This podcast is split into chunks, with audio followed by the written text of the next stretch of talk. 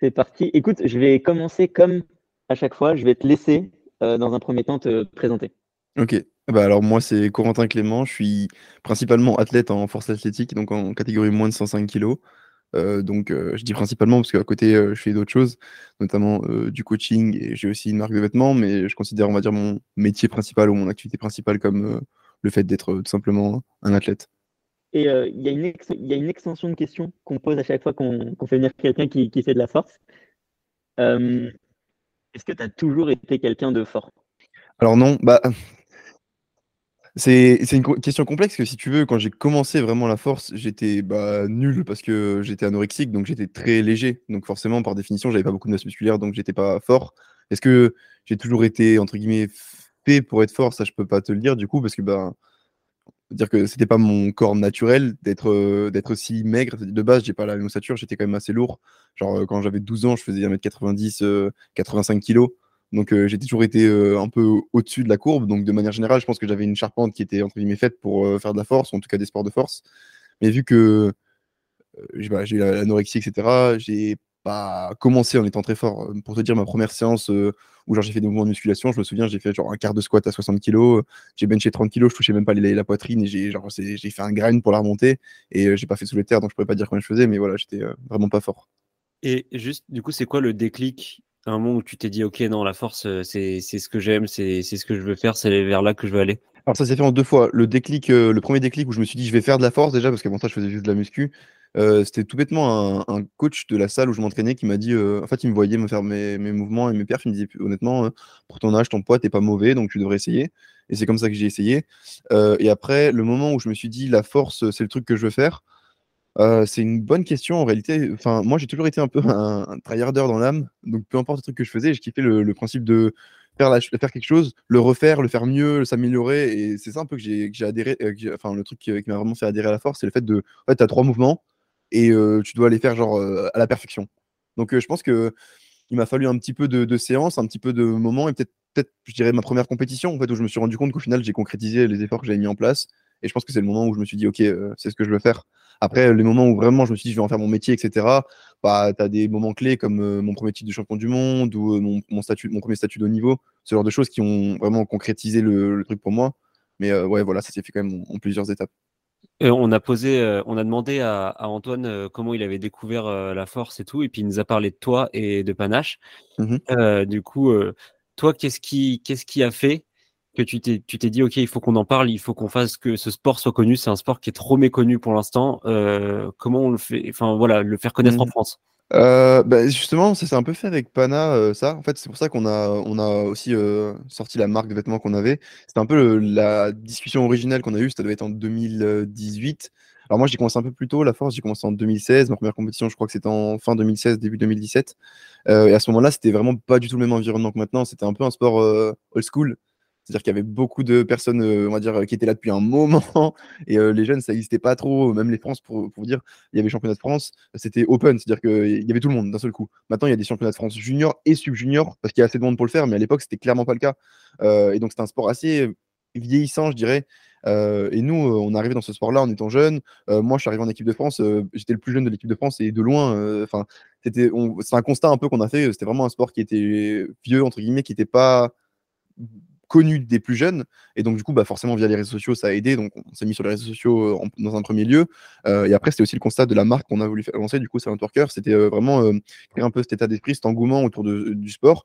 Et je pense que, bah, du coup, les réseaux sociaux ont bien aidé parce que c'était vraiment, en fait, faire comprendre aux gens que c'est pas juste tu mets une barre sur ton dos, tu gueules et tu soulèves un poids. C'est plus compliqué que ça, enfin c'est plus complexe que ça et c'est même mieux que ça de manière générale, puisque du coup tu as vraiment l'esprit de groupe qu'on a créé dans un sport qui est à la base individuel, et puis euh, tout ce qui tourne autour de euh, bah, tu peux te perfectionner. c'est un sport qui au final peut être vachement attrayant même pour les plus jeunes parce que du coup c'est quand même assez accessible parce que maintenant des salles de sport il y en a pas mal. Enfin voilà, on a vraiment essayé de créer un peu ce. je prétends pas avoir créé cet engouement, mais on a essayé vraiment de rendre le sport plus attractif pour le, plus grand nombre quoi. Justement, tu, dis que c'était un peu un sport vieillissant entre guillemets sur les adhérents il y a quelques années. Euh, moi, il n'y a pas longtemps, j'ai parlé avec Stéphane Atto, qui est le président de la Fédération euh, française de force, pour ceux qui écoutent.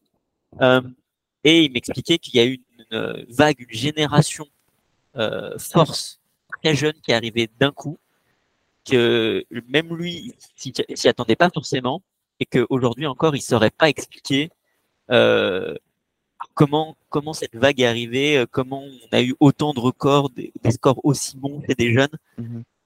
Toi, c'est quoi ton analyse Ton analyse, est-ce que c'est justement grâce euh, au, à l'évolution de, de ta marque? Est-ce que c'est grâce à l'exposition que vous lui avez donnée au sport ou est-ce qu'il y a des facteurs externes? Comment tu l'analyses? Bah, comme j'ai dit, je pense qu'on a clairement eu un impact. Après, quel impact, c'est compliqué à dire et euh, on n'est pas les seules personnes qui représentent correctement la force en France. Donc, euh, pas m'attribuer ce, mérite, entre guillemets. Mais euh, il y a quand même beaucoup de gens. Enfin, si, si, tu veux, moi, je le vois comme ça. Euh, au moment où je suis arrivé dans la force, je pense que j'étais un des plus jeunes, enfin, un des précurseurs parmi les jeunes, on va dire, parce que moi je suis arrivé tôt pour la plupart des gens. et à ce moment-là, moi, je ne sais pas pourquoi, je suis directement arrivé un peu avec l'idée de faire, de faire ça d'un point de vue professionnel. Et à l'époque, c'était pas trop comme ça. C'était vraiment la force, c'est le sport loisir. Il y avait une délégation, certes, donc une équipe de France, etc., etc. Mais c'était pas vraiment un sport très professionnel. C'était un peu voilà le truc qu'on faisait après le taf on s'en fout, mais c'est pas forcément la priorité absolue, etc. Et euh, moi, quand je suis arrivé là-bas, je sais que ça a choqué beaucoup de gens parce que du coup, j'étais le petit jeune, entre guillemets, qui arrive 17-18 ans et, qui dit, entre guillemets, je veux que ça soit mon métier, etc. Alors qu'à l'époque, c'était pas vraiment possible parce qu'il bah, n'y avait pas de revenus, donc tu étais obligé de faire à côté, tu étais obligé de faire quand même beaucoup de choses à côté, ce qui fait que forcément, ça ne t'a pas assez professionnel où tu peux dédier toute ta journée à ça. Et quand moi, je suis arrivé avec cette mentalité-là, euh, bah, du coup, euh, on, entre guillemets, on en riait un petit peu. Et en fait, maintenant, la vérité, c'est que bah, c'est le cas. Il y a beaucoup plus de, il y a de plus en plus de gens qui peuvent en vivre. Alors, pas directement du sport, ou en, tout cas très peu encore du sport, mais de tout ce qui tourne autour. Et donc, forcément, ça, ça professionnalise le truc. Et je pense que du coup, à partir de ce moment-là, c'est devenu presque politiquement correct de considérer que tu veux être, enfin, que tu es sportif professionnel en force. Alors qu'avant, c'était pris à la rigolade et on se foutait de ta gueule. Maintenant, euh, c'est enfin, c'est devenu normal, voire encouragé. Et surtout, il y a de plus en plus de gens qui le font. Donc, du coup, tu peux t'identifier à des gens qui le font et te dire, OK, je fais la même chose. Alors qu'à l'époque, tu devais un peu être le, seul, enfin, la seule personne avec ton drapeau et essayer de, lancer un courant qui, qui avait du mal à se faire. Et même d'un point de vue fédération, c'était différent.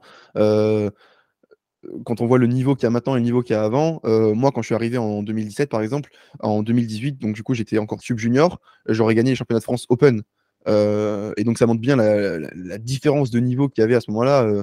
en fait, il y avait quelques bons athlètes dans certaines KT, mais même le top niveau n'était vraiment. Enfin, c'était, ça n'a rien à voir avec maintenant. Si on prend genre euh, le, top 10 des, euh, d'il y a 5 ans, ce serait le top 300 euh, peut-être d'il y a maintenant. Quoi.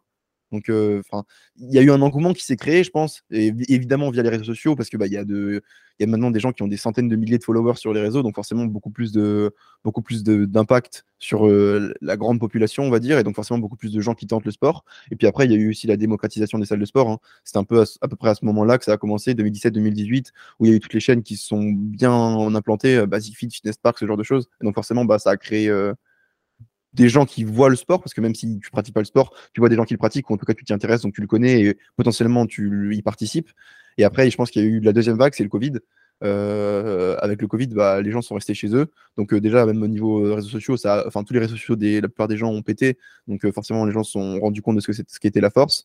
et il y a beaucoup de gens qui se sont équipés pour pouvoir s'entraîner parce qu'ils faisaient du sport de base, mais ils pouvaient plus sortir. Donc du coup, la solution c'était les home gym. Et donc du coup, bah, la musculation dans une certaine mesure et potentiellement, bah, tu débouches sur la force, quoi. Et en fait, on voit surtout, moi, c'est quelque chose qui m'a pas mal frappé. avec, avec les athlètes de l'équipe France, ou en tout cas les athlètes de force en général, vous semblez très proches. beaucoup vous serrez les coudes. Ça ressemble presque à une famille, en fait. Mmh Est-ce que déjà ça peut expliquer la progression générale du groupe, le niveau de l'équipe France? Et bah, ce que comment comment c'est quoi ta vision de tout ça en fait? Alors, si tu veux, je pense que bon, peu importe le sport, tu as quand même, on va dire, pas, pas des clans, mais euh, des groupes qui se forment. Il y a des affinités qui passent mieux entre certaines personnes, ça c'est évident. Mais c'est vrai que de manière générale, euh, le mood de l'équipe de France est assez bon. Euh, on s'entend plus, plus ou moins tous bien ensemble. Euh, et puis après, en fait, si, tu veux, on a cet aspect un peu, vu que c'est sous délégation ministérielle, on a cet aspect un peu équipe, dans le sens où tu sais, quand tu pars au championnat du monde, bah, par exemple, tu as quatre autres personnes, quatre autres mecs euh, et cinq femmes qui vont tirer les unes avec les autres, puisque tu as un classement à l'équipe, tu vois. Et on a eu un peu cette montée aussi où avant, tu avais peut-être un ou deux Français qui étaient bons et ça suffisait pas pour gagner. Et maintenant, on peut gagner des podiums aux équipes. Donc, forcément, ça te forge parce que tu te dis, bah voilà, si cette personne-là réussit, bah, dans une certaine mesure, tu réussis aussi. Je pense que tu as beau être aussi euh, altruiste que tu veux, euh, quand tu as quand tu as de l'intérêt à ce que quelqu'un réussisse, bah forcément, euh, ça, ça, soude dans une certaine mesure. Et je pense que ça, ça a bien aidé. Et puis après, bah, il y, a des y a des regroupements qui se sont faits. Donc, on a appris à se connaître entre gens de l'équipe de France. Et si tu veux, je pense que tout le monde se pousse vers le haut parce que tu as une ou deux personnes qui sont arrivées, qui sont devenues super fortes. Et du coup, les mecs sont, les autres se sont dit, bon, bah, si lui, il est capable de faire ça, pourquoi est-ce que moi, j'en serais pas capable? Et puis au final, tout le monde se tire vers le haut. Et c'est comme ça que, que tu crées un peu les périodes, les périodes d'or, même si tu vois d'un point de vue genre, historique, les civilisations, un peu, c'est comme ça que ça se passe. Tu vois, ça monte, ça monte, et puis après, ça devient exponentiel. Quoi. Et alors, euh, on, a, on a parlé avec euh, Rudy Koya, qui nous expliquait que si on voulait euh, vieillir en bonne santé, il fallait bannir certains mouvements de musculation, et notamment le deadlift et le squat. Donc, est-ce que, est que tu pourrais peut-être lui répondre? Comme toi, c'est vraiment ton cœur de, ton cœur de sport. Bah, alors, si tu veux, moi, ma réponse est plus ou moins simple.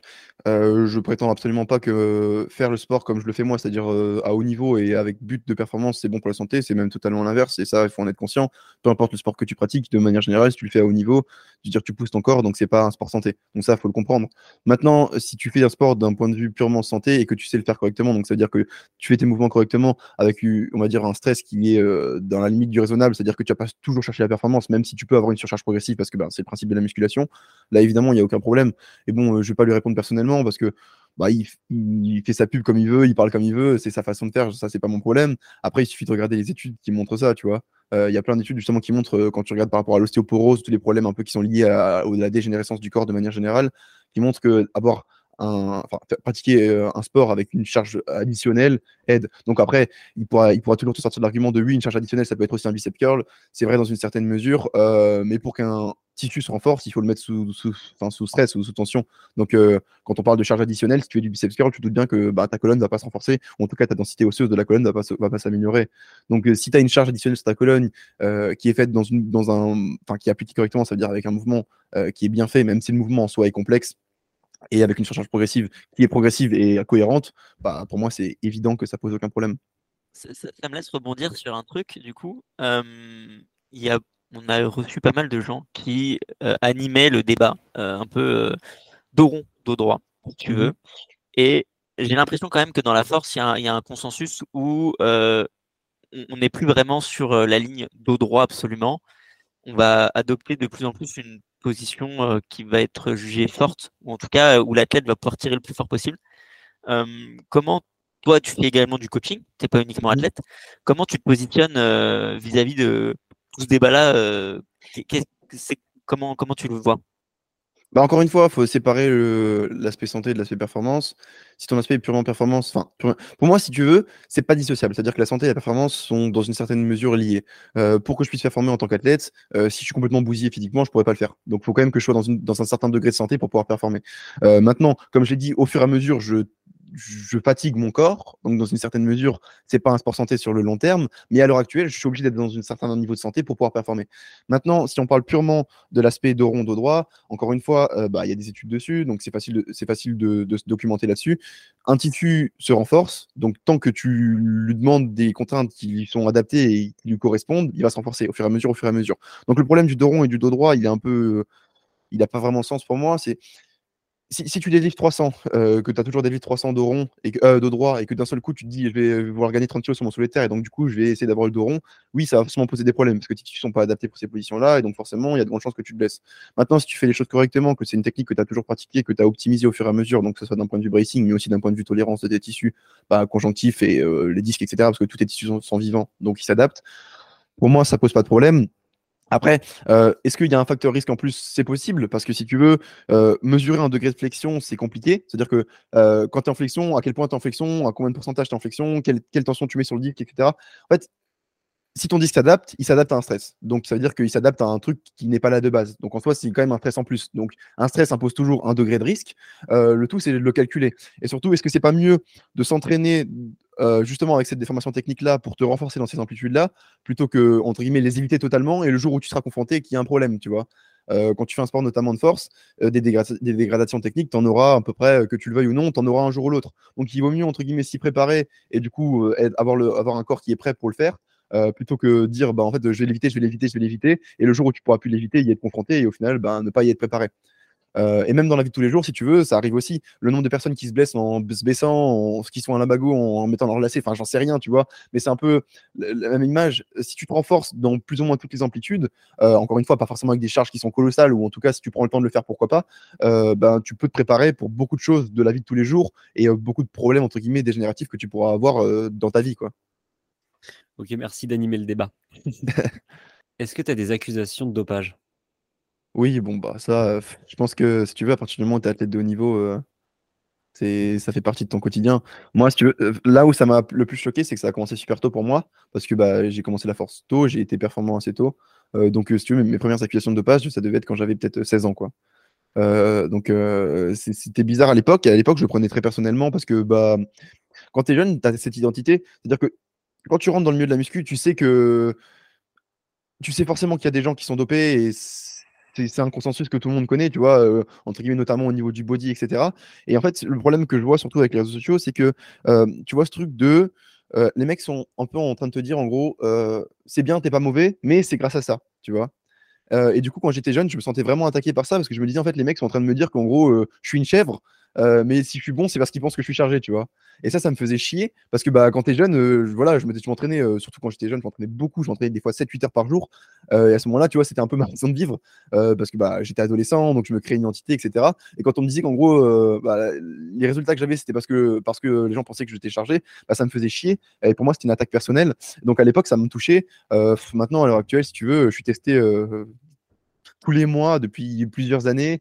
Euh, je, rends mes, rapports publics, donc tout le monde peut voir ce qui se passe. En fait, je, fais tout ce que je peux pour prouver ma bonne foi. Et après, les gens ont le droit de ne pas me croire. Ça, euh, je veux dire, c'est dans, dans leur droit. Le seul truc que je trouve nul, c'est de dire il est chargé, c'est certain. Parce que du coup, moi, je fais tout ce que je peux pour montrer que je ne le suis pas. Et à partir du moment euh, où je fais ça, qu'est-ce que je peux faire de plus, entre guillemets, pour prouver ma bonne foi? Donc, c'est tolérable de douter de ça. mais m'accuser d'une chose alors que je fais tout pour ne pas, ne, pour prouver que c'est pas le cas, bah, c'est, je trouve ça nul, quoi, d'un point de vue, d'un point de vue juste logique, quoi. Après, en soi, c'est pas forcément des attaques. Ça peut être des. Enfin, tu peux le prendre bien en te disant putain, c'est un truc de ouf. C'est-à-dire que genre, je suis quand même un putain de king pour pouvoir. ouais. J'en pense ça. Je vois ce que tu veux dire, mais comme je te dis, je pense que, en fait, alors, en fait, je suis passé par plusieurs phases. La phase au début de euh, quand on me dit de charger, ça me fait chier. Après, tu as la phase où justement, tu te dis, bon, si les mecs pensent que tu es chargé, c'est sûrement que tu pas mauvais dans ce que tu fais. Euh, mais bon, ça, entre guillemets, j'ai pas besoin qu'on me dise que je suis chargé pour le savoir, parce que bah, si je fais des podiums au championnat du monde, c'est que je me doute bien que je suis pas trop mauvais, tu vois. Et après, tu as la troisième phase où, en fait, juste ça te fait chier, tu vois, parce que tu l'entends trop sans arrêt et au bout d'un moment, juste ça te casse le crâne. Euh, il y a ça. Et puis, comme je te dis, les mecs te délégitimisent. C'est-à-dire que, en fait, souvent j'ai ce débat-là, ou même j'ai eu ces commentaires-là sur YouTube, et ça me, fait, un peu maintenant doucement rire quand j'ai le recul, tu vois, avec le recul, mais justement, tu l'as pas toujours le recul, surtout si t'es un peu euh, mal luné ou si t'as passé une journée de merde, j'en sais rien, tu vois. le mec te dit, euh, en gros, euh, vous l'écoutez, mais il est chargé, donc ça n'a rien à voir, tu vois. Et le mec, le, les mecs qui veulent me le défendre répondent, bah ouais, mais même si t'étais chargé, tu ferais pas ça. et après, le mec, l'argument, c'est en mode, bah en gros, tout autour de ça, tu vois. C'est-à-dire que il n'y a, pas, a, y a, aucun moment ils, ils vont mettre en avant le travail que je fais ou ce que j'ai pu faire et que les autres n'ont pas pu faire. Ça va être en gros, tu es chargé. Et après, le deuxième argument, c'est la génétique. Donc en gros, si tu es chargé, oui ou non, mais donc du coup, il est chargé. Enfin, pour eux, c'est évident que je sois chargé. Après, ils vont te dire.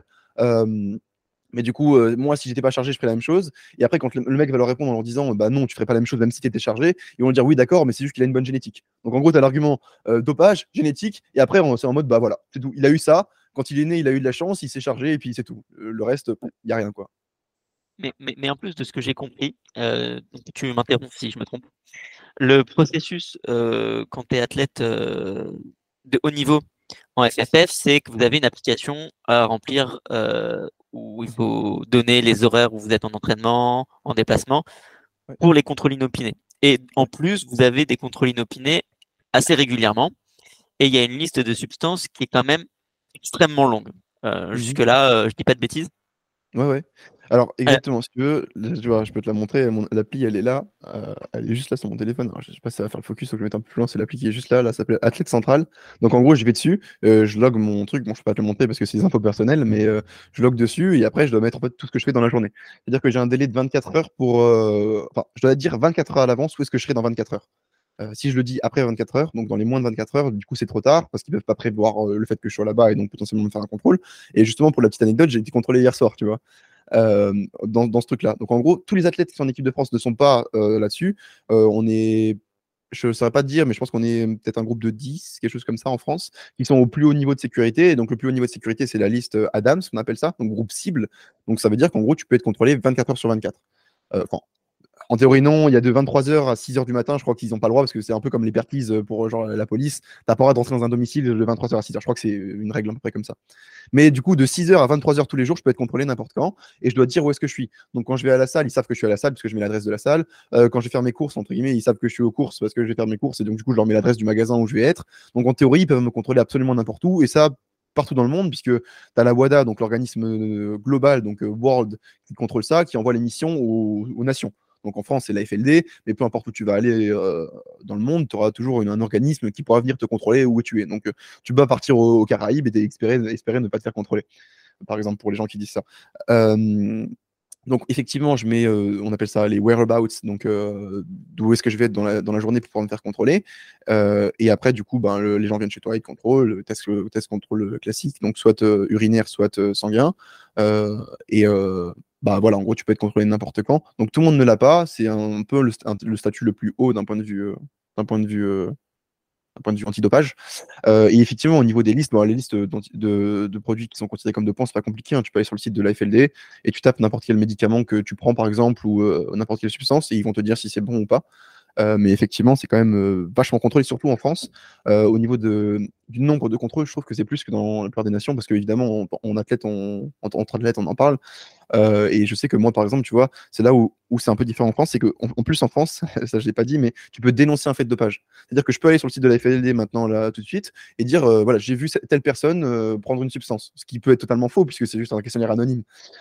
et donc, moi, quand j'ai commencé, si tu veux, la force, il y avait beaucoup de gens qui m'aimaient pas, je pense. et il y avait, y avait tout un, tout un truc qui se faisait, des forums, etc., où ça parlait du fait que j'étais dopé apparemment, etc., etc. Et les gens sont amusés à beaucoup me dénoncer. Euh, ce qui faisait que du coup, dans les premières années, euh, là où j'étais pas encore groupe cible, où je devais même pas être contrôlé en théorie, parce que c'est comme si tu étais licencié au foot, tu vois, et que tu allais faire ton match tous les week-ends, je me suis été fait contrôler, je crois, la première année, 8 ou 9 fois, tu vois. Euh, et j'avais 18 ans et j'étais pas du tout groupe cible, enfin, c'était c'était vraiment bizarre, tu vois. Et maintenant, bah, du coup, je me fais contrôler plus souvent juste parce que je suis sur groupe cible et que c'est normal. Mais voilà, j'ai toujours été contrôlé depuis le, depuis le début de ma pratique parce qu'au début, c'était c'était l'objectif de certaines personnes. et après, moi, ça me dérange pas. Enfin, je veux dire, si tu veux, pour moi, c'est presque une bonne chose de te faire contrôler souvent parce que du coup, justement, tu prouves ta, bonne foi et c'est le meilleur moyen de montrer aux gens qui t'accusent de ça que bah, toi, tu fais tout ce que tu peux pour, euh, pour prouver l'inverse. Vraiment, le process quand tu es athlète de haut niveau a l'air extrêmement euh, restrictif et contraignant pour un athlète. Mmh Ma question est la suivante est-ce que c'est quand même possible de passer entre les mailles du filet? Euh, J'ai l'impression que non, mais alors, si tu veux, ton avis si tu veux ma réponse honnête, je pense que oui, ça l'est. Dans une certaine mesure, il y a toujours un. tu vois, je, je, pense que je peux te dire avec certitude que 100% de l'IPF euh, n'est pas, euh, n'est pas naturel. Puisque sinon, il n'y aurait, y aurait aucun intérêt à faire des tests antidopage et euh, il y aurait personne qui se ferait choper, sauf que tous les ans, il y a des gens qui se font choper. Donc, en France, je peux pas te dire si, je, si, c'est le cas ou pas, mais dans une certaine mesure, c'est quasiment obligé qu'il y, ait quelques personnes qui arrivent à passer à travers les malles du filet. Par contre, pour le top du panier, je pense que c'est le plus compliqué. C'est-à-dire que quand tu es un sportif lambda ou avec un bon niveau, mais que tu pas encore vraiment au très haut niveau, c'est possible parce que tu as moins de contrôle, tu pas de contrôle ou très peu de contrôle inopiné. Euh, donc, dans une certaine mesure, c'est possible. Plus tu vas vers le haut niveau et plus ça devient complexe. Euh, et du coup, là, plus je pense tu as un niveau de certitude que les gens ne le soient pas. Ce qui est plutôt contradictoire parce que les gens pensent l'inverse. Qu'en gros, euh, dans le bas niveau, personne n'est dopé parce que tout, le monde a un moins bon niveau et qu'à l'inverse, dans le plus haut niveau, tout le monde est dopé parce que tout le monde est bon. Sauf que bah, plus tu montes et plus le niveau de sécurité est haut. Et donc, en théorie, plus c'est compliqué de le faire. Et il y a un argument aussi qui est simple c'est qu'à l'heure actuelle, bah, il n'y a pas non plus des centaines de milliers d'euros dans ce sport. Et si tu veux, le seul moyen logique, enfin logique, faisable entre guillemets, de pouvoir contourner des, autorités comme ça, parce que là on parle de budget de milliards d'euros antidopage, hein, de recherche antidopage, c'est d'avoir l'argent pour entre guillemets être en avance sur la science antidopage. Mais comme on parle de degrés, enfin de, de, budget de milliards d'euros, il faudrait quand même investir beaucoup d'argent pour que tu aies quelqu'un qui est à la pointe et qui arrive à être avant la, des budgets des milliards d'euros. Ce qui veut dire qu'à l'heure actuelle, dans un sport comme le nôtre, je pense que c'est très compliqué et c'est ce qui garantit aussi le fait qu'il y ait très peu de gens qui puissent passer les mailles du filet, c'est qu'en fait les gens n'ont pas l'argent pour ça. Et même si les gens avaient l'argent, en fait, le, je pense qu'avoir l'argent, si tu veux, ça, ça, ça, dit pas que tu passes les mailles du filet, ça te retarde juste le moment où tu vas te faire choper. Parce que tu vois beaucoup de gens, genre, notamment au niveau du cyclisme, il y a eu beaucoup de débats comme ça, où des mecs sont passés pendant des années, des années, des années, et puis dix ans après, bah, ils se font choper. Parce que, en gros, quand tu as un contrôle antidopage, c'est un autre truc, ils te demandent, en fait, si tu, si tu veux laisser tes urines. Donc, par exemple, moi, hier, je me suis fait contrôler. À la fin du protocole, ils te disent, en gros, est-ce que toi, tu veux laisser tes urines pour la recherche antidopage? Donc, en gros, ils continuent d'utiliser tes urines, pas pour ton test à toi, mais pour faire de la recherche antidopage. Euh, alors, si je dis pas de bêtises, je crois qu'ils n'ont pas le droit d'utiliser pour prouver le fait que, que tu as été chargé. Donc, ça veut dire que une fois que ton urine a été utilisée pour ton test antidopage, euh, elle est anonyme, mais ils continuent de l'utiliser pour faire de la recherche antidopage pour le futur. Euh, donc, il y a des gens qui sont chopés des années après. Donc, peut-être que c'est via ça, je ne sais pas exactement, ça je t'avoue, je ne connais pas tous les, tous exactement comment ça fonctionne, mais en tout cas, il y a des gens qui sont chopés des années après. Donc, même si tu passes les mailles du filet, en fait, la question, c'est pas si tu les passes, c'est pendant combien de temps tu vas les passer. quoi. Et attends, du coup, tu, tous les jours, tu notes ce que tu vas faire demain, où tu vas être à telle heure, etc. C'est-à-dire que ta, ta vie, et tu fais ça tous les jours de toute l'année, c'est-à-dire que ta vie, elle est ultra cadrée. Même bah, quand tu prends en vacances, tu peux plus, euh, tu peux plus dire là sur un coup de tête de allez, vas-y, j'ai envie de faire ça. Non, non. Alors, moi, je suis, bah, je suis sportif, donc je pense que la plupart des sportifs au niveau, on est assez casanier, tu vois. C'est-à-dire que en dehors de euh, l'entraînement et manger et dormir, je fais pas non plus énormément. Enfin, je travaille, mais c'est de chez moi, donc ça, ça dérange pas. Mais de manière générale, ma vie est assez, euh, assez monotone, on va dire. Donc ça aide. Mais voilà, si, demain, par exemple, je sais pas, j'ai un pote qui m'envoie un message qui me dit bah, soir, tu viens manger chez moi, je ne peux pas. pas. Parce que bah, s'il s'est pas prévenu à l'avance, euh, malheureusement, et que du coup, je suis pas là euh, au moment d'un contrôle, bah, j'ai un no-show. et à bout de trois no-shows, tu es considéré comme, considéré comme positif. Quoi. Donc, donc tu n'as pas le droit à l'erreur.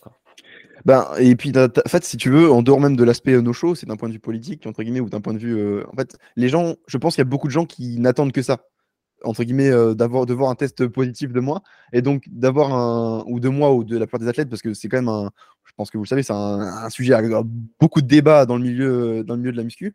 et donc, du coup, même si. Enfin, un no-show, serait suffisant pour faire parler les gens, tu vois. Alors qu'en soi, ça, ça, prouve rien, et comme tu le dis, ça peut arriver, tu vois. C'est-à-dire que là, concrètement, si, euh, si ma mère m'appelle euh, qu'elle a un accident de voiture à, une heure de route, en théorie, je devrais pas pouvoir aller la voir, tu vois. Ou si elle est à l'hôpital ce soir parce que, je sais pas, euh, il lui arrive quelque chose, bah, je pourrais pas aller la voir, tu vois. Donc, bah, évidemment que parfois, tu n'as pas, le choix. si ma mère m'appelle et me dit qu'elle est mourante et qu'elle est à l'hôpital, je vais aller la voir malgré le fait que, entre guillemets, je suis censé rester chez moi, tu vois. Et donc, pour, ça, je pourrais me prendre un no-show. Mais ça suffirait, ça suffirait pour les gens pour dire que du coup, c'est suspect, tu vois. Alors que il n'y a aucune personne sur cette planète qui réagirait différemment à ce moment-là, tu vois. Mais euh, c'est pour ça que en fait, le droit à l'erreur, il est euh, aussi euh, dans l'image que les gens ont de toi, parce que du coup, c'est ça aussi, hein, les réseaux sociaux. C'est que vu que tu es beaucoup exposé, tout ce que tu fais est beaucoup exposé, et donc la moindre erreur que tu peux faire est, est démultipliée, quoi. Même si tu changes au dernier moment sur l'appli, c'est considéré en fait, il t'envoie un petit message, tu changes à moins de 24 heures à l'avance, il t'envoie un petit message en te disant euh, tu peux toujours avoir un contrôle au lieu préalable, et donc du coup, si t'es pas là et que eux vont là, euh, c'est ta faute. Ok. c'est très chiant. Moi, comme je dis, je pense que c'est une bonne chose parce que du coup, c'est quand même, enfin, ça prouve ta bonne foi, mais effectivement, c'est assez contraignant euh, pour, bah, pour la vie de tous les jours. Quoi. Après, en général, la vie d'un sportif, c'est ça, quoi. Tu, tout est cadré, ton sommeil, ton mmh. alimentation. Euh, donc pourquoi pas ton planning et, enfin voilà. Ouais, bien sûr. Et puis c'est aussi, c'est, enfin moi je le vois comme un travail, tu vois. C'est-à-dire que bon, c'est un peu ingrat parce que t'es pas rémunéré ou très peu directement via ça. Euh, mais pour moi c'est aussi partie, c'est le jeu quoi. C'est le jeu. À partir du moment où tu signes ta charte équipe de France et que tu décides d'être en équipe de France, bah tu décides aussi de entre guillemets participer pour avoir un sport propre et donc du coup bah tu dois montrer l'exemple quoi. Alors on a une autre question. C'est euh, bah, aujourd'hui, euh, imaginons euh, mon PR au bench, moi c'est 80, 90 kilos. Mmh comment je fais pour passer une barre à 100 dans les prochains mois? Est-ce que là il y a, des astuces pour optimiser tout ça, optimiser mon entraînement? Bah, ça dépend si tu pratiques vraiment la force à 100% ou pas. Dans un premier temps, je te dirais bench plus, tu vois. ça, peut paraître, ça peut paraître évident, mais la meilleure manière de progresser au bench, c'est de bencher plus. Et de manière générale, sur les trois mouvements, c'est souvent ça. Parce que identifier un problème sur un mouvement comme ça en disant dans une perf, c'est quasiment impossible. Par contre, en pratiquant plus de mouvements, il y a de grandes chances que tu puisses te rendre compte de ce qui va et ce qui va pas, et donc du coup de le corriger toi-même. Donc, indépendamment de si quelqu'un travaille avec toi ou te donne des cues techniques ou te change ta programmation, plus tu vas pratiquer le mouvement et plus tu as de chance, entre guillemets, d'avoir ce déclic, d'avoir ce truc qui va faire que tu vas progresser. Et juste, euh, bah, si je te demande, enfin, je sais pas, mais si je te dis, demain que dans six mois, pour, pour vivre, enfin pour être vivant, tu vas devoir rester 5, minutes en apnée sous l'eau, bah, à partir de demain, tu vas t'entraîner à faire de l'apnée, tu vois. Donc c'est un peu le même principe. Plus tu vas pratiquer quelque chose et plus tu vas devenir bon à cette chose, quoi. J'avais vu, j'avais vu une vidéo sur Insta où le gars il disait que bah, il fallait faire par exemple, je sais pas si tu voulais t'améliorer au bench, bah fais 5 jours, 5 fois par semaine, tu fais du bench. Alors, ça dépend de ce que tu fais à l'heure actuelle, je te dirais. C'est-à-dire que c'est bien de faire plus, mais si tu passes de 1 à 5, ça sera sûrement trop rapide et puis tu vas avoir. Enfin, tu auras des bienfaits, c'est évident, mais tu aurais pu avoir sûrement les mêmes bienfaits avec beaucoup moins et, et aussi, tu risques de créer d'autres problèmes, notamment au niveau des, blessures ou des gènes, des douleurs, ce genre de choses, parce que ben, si tu augmentes ta, enfin, ta charge de travail de, de 5 d'un seul coup, ça peut poser problème. Donc la fréquence peut aider, évidemment. Après, si par exemple tu faisais une séance où tu faisais 10 séries par semaine, tu peux déjà passer à deux, euh, deux séances où tu fais 5 séries, ou trois séances où tu fais 4 séries, ça va rajouter un petit peu de volume, mais ça fera sur 3 fois. Enfin, en fait, il y a plein de manières de manipuler pour faire plus, mais faire plus en termes de fréquence, c'est déjà pas mal. C'est-à-dire que si tu benches une fois, bencher deux fois, même si le volume est équivalent, souvent ça aide. Après, évidemment, rajouter du volume, bah, c'est rajouter de la pratique, donc c'est bien aussi dans une certaine mesure, mais il faut être euh, intelligent dans comment tu le fais, parce que ben, du coup, tu peux.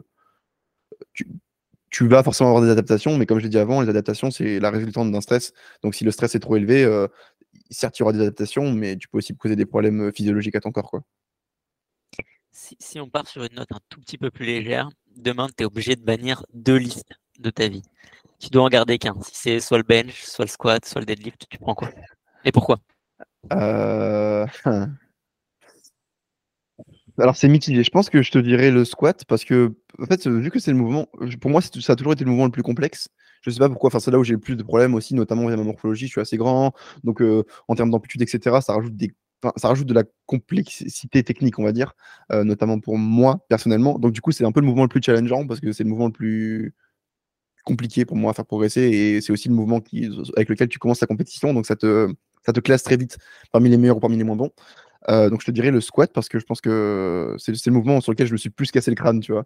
Donc euh, j'aurais envie par affinité, enfin juste par, euh, pour, vu tout le temps que j'y ai consacré, de me dire le squat. Et surtout qu'à l'époque, quand je m'entraînais deux fois par jour, par exemple, je faisais beaucoup de squats, je squattais deux fois par jour, je faisais genre un, 12 x 12 le matin, un 8 x 8 le soir. Et donc, du coup, genre, je passais 5 heures par jour à faire du squat. Et le bench, je faisais la même chose, mais ça va plus vite de faire autant de volume au bench. Donc, du coup, le mouvement sur lequel j'ai consacré le plus d'efforts et de temps, c'est le squat. Donc, je te dirais le squat. Même si je pense que je suis meilleur au soulevé de terre globalement qu'au squat. et c'est là où j'ai eu plus de médailles en soulevé de terre par rapport au squat. Même si dernièrement, je reviens un peu, un sur le squat. Je pense que, ouais, ce serait, ce serait le squat. Et il me reste encore, il nous reste encore deux, deux trois questions. C'est OK pour toi niveau timing? Ouais, bien sûr, il n'y a pas de souci, t'inquiète il y a, un truc qui revient énormément. C'est, même, je pense quand on parle à, tes parents ou euh, aux gens qui t'entourent qui font pas de sport, c'est la force, c'est un sport dangereux. Soulever des charges lourdes, c'est dangereux. Euh, ma question est la suivante est-ce qu'on se blesse beaucoup dans les sports de force? Est-ce qu'on se blesse plus Et est-ce que les blessures sont plus euh, importantes? Euh, bah, ça encore, tu as des études là-dessus, hein, parce que bah, c'est un sujet encore une fois à, débat. Donc vu que c'est un sport statique, euh, non, il y a quand même beaucoup moins de blessures que la plupart des sports. Si tu regardes le, taux d'incidence au, au 1000 heures de pratique, c'est souvent les études qui sont faites là-dessus. Hein. en force, c'est quand même vachement bas par rapport à la plupart des sports dynamiques et des sports collectifs comme le, foot, le rugby, enfin voilà, tous les sports où il va y avoir du, dynamisme. Parce que bah, à partir du moment où tu bouges, tu fais des mouvements qui sont différents, bah, tu as des axes qui sont aussi différents, donc tu mets des articulations dans des positions qui sont différentes, et donc forcément tu as plus de chances de, te faire mal. Euh, là où on a la chance, euh, enfin, euh, ce qui fait que la force est un sport sur lequel on se blesse, moins, c'est que c'est un sport statique, c'est-à-dire que c'est des mouvements qu'on répète sans arrêt, donc on y est préparé. on brace notamment pour se mettre dans des positions entre guillemets ou dans lesquelles on est sécuritaire. Donc certes, tu blesses quand même parce que surtout si tu pratiques à haut niveau, tu pousses ton corps et si tu pousses ton corps, bah, il y a un moment où tu pousses trop ton corps et du coup il peut pas récupérer ou en tout cas il peut pas il peut pas justement accepter ce stress là. Après, est-ce que les blessures sont plus dangereuses? Euh, Je suis ça là-dessus, là, j'ai pas de littérature scientifique exacte. Je sais que j'en avais regardé un moment, mais ça fait un moment, donc je m'en souviens plus. J'aurais tendance à te dire que oui, mais je crois que la littérature dit l'inverse. Donc je saurais pas te dire avec certitude. Euh, en fait, encore une fois, euh, les blessures sont surtout localisées, je pense, en force. Tu as beaucoup de blessures de type musculaire plus que dans les autres sports. dans les autres sports, je pense c'est des blessures un peu articulaires, aux ligaments peu tendineux, des déchirures, mais voilà, genre, on entend souvent parler des croisé au foot, ce genre de choses. Euh, en, muscu, ce sera plus des déchirures musculaires. Euh, donc ça peut être des déchirures partielles, ce qui n'est pas très grave. Des déchirures complètes, un peu plus, un peu plus grave et chiant, puisque ça demande souvent une, une, euh, une intervention chirurgicale. et après, tu as les blessures classiques de la force, tout ce qui est de dos. Quoi. Donc hernie, douleur non spécifique au niveau du dos, ce genre de choses. Je pense que si tu veux en force, on a beaucoup de douleurs un peu chroniques. Donc, c'est-à-dire que c'est plus des résultantes de l'inflammation. Tu es dans une position qui cause un stress. Ce stress-là euh, se répète, se répète, se répète parce que tu répètes ce mouvement. Au bout d'un moment, ça devient un problème. Et donc, c'est un peu des blessures de surutilisation. On entend souvent parler des tendinites. C'est un peu euh, la blessure la plus connue de surutilisation. Et c'est un peu plus sûr qu'on va avoir souvent en force. Euh, alors que des grosses blessures comme des déchirures, des choses comme ça, c'est quand même vachement, vachement, vachement rare, je pense. donc, je, je, pense, je sais que tu te blesses moins souvent en force que dans la plupart des sports. au niveau de la gravité de la blessure en elle-même, comme je t'ai dit, je pense que moi personnellement, je pensais que c'était plus grave, euh, mais la littérature, je crois, dit l'inverse. ok, c'est quoi les compléments euh, les plus importants en force? Euh, moi, je dis toujours, tu as le stack un peu basique, c'est euh, créatine. C'est un des seuls compléments sur lequel euh, il y a vraiment beaucoup d'études et on a trouvé l'efficacité de, nombreuses fois. le collagène, l'hydrolysate collagène. Alors là-dessus, c'est un peu plus débattu d'un point de vue, d'un point de vue scientifique. Il y a des études pour et des études pour, contre, comme beaucoup de choses au final d'un point de vue purement euh, physiologique, ça serait logique de prendre du collagène. Là où il faut regarder, c'est comment est-ce que le collagène est digéré, est-ce qu'au final il est restitué en collagène de nouveau pour l'utiliser euh, pour le corps? Euh, c'est complexe, on n'a pas encore toutes les, vérités, donc moi dans le doute, et surtout avec mon expérience personnelle, je trouve que bah, ça a fonctionné, ça m'a souvent aidé, donc du coup j'en prends. donc l'hydrolysate collagène. et après, en fait, si tu veux, tu as le truc classique de une source de whey ou une source de prod, parce que d'autant plus de nos jours avec le prix des, euh, des, ben, denrées animales qui augmentent, euh, ça devient de plus en plus rentable, même si la whey augmente aussi, euh, bah, d'avoir une source de protéines à côté pour pouvoir juste avoir ton quota de protéines sur la journée et que ça soit facile parce que bah, du coup tu peux le prendre en shaker ou dans plein barres de protéines, enfin plein de façons différentes. et c'est souvent aussi moins cher que, que, la viande qui devient de, plus en plus. Quoi. Puis sur une note très personnelle, c'est quoi tes objectifs pour 2023, 2024, que ce soit sur le, plan, sur le plan business et sur le plan sportif? Bah, d'un point de vue sportif, comme toujours, hein, d'être aussi performant que possible. Donc après, qu'est-ce que, sur quoi ça va se traduire? Idéalement, un podium, voire plus, enfin, voire le plus haut du podium au championnat du monde Open. Donc ça, ça serait le top. Il y a toutes les autres échéances, parce que j'aurai aussi sûrement les championnats d'Europe Open.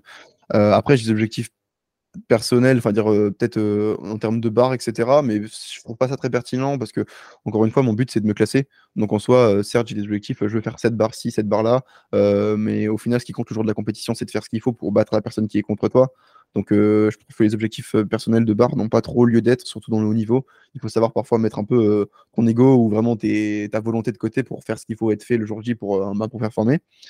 et puis d'un point de vue business, bah Là, à l'heure actuelle, j'ai euh, lancé un, Insta pour, euh, bah, pour euh, toute mon entreprise de coaching. Donc, ça va être de développer ça, de pouvoir continuer à bosser avec les coachs avec qui je bosse parce qu'ils bah, sont géniaux et du coup, de pouvoir les faire, entre guillemets, être plus connus aux yeux du monde parce que ben, la notoriété que moi je peux avoir par rapport à d'autres coachs que je trouve aussi vraiment, vraiment bon, je trouve que c'est dommage parce qu'il y a vraiment beaucoup de, de, têtes différentes qui peuvent être quand même vachement bons et pertinents. Et donc, j'aimerais bien les mettre en avant pour qu'ils puissent avoir la clientèle entre guillemets qui mérite et, avoir plus de, notoriété de ce côté-là.